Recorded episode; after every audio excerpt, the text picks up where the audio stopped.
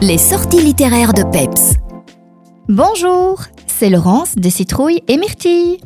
Je suis heureuse de vous retrouver pour la première chronique de l'année 2024 et qui dit nouvelle année dit nouveauté et fraîcheur. C'est tout à fait ce que nous propose Anne Canton avec le premier tome de sa trilogie Jungle Book, une revisite en bande dessinée du livre de la jungle.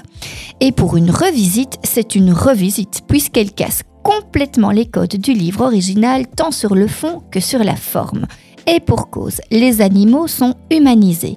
Balou se promène donc en voiture, Raksha fait la cuisine, les méchants ont des armes, Sherkan est d'ailleurs super badass avec ses mercenaires masqués, les humains sont chassés et exterminés et surtout, oui surtout, Mowgli est une fille et en pleine crise d'adolescence, s'il vous plaît.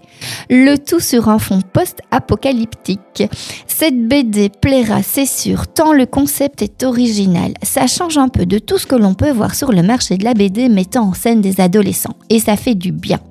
Côté illustration, on se rapproche du style de Zombilenium d'Arthur de Pince et vous aurez aussi droit à de belles planches de végétation, mais ne vous attendez pas à vous retrouver dans la jungle. Ici, l'intrigue se passe dans les forêts montagneuses. Une réécriture réussie pour Anne Canton qui laisse le lecteur en haleine dans ce premier volet avec pas mal de questions sans réponse. Parfait donc pour nous faire attendre le tome 2 avec impatience. C'est frais, c'est bien, c'est Jungle Book et c'est chez Dupuis. Allez, à la semaine prochaine.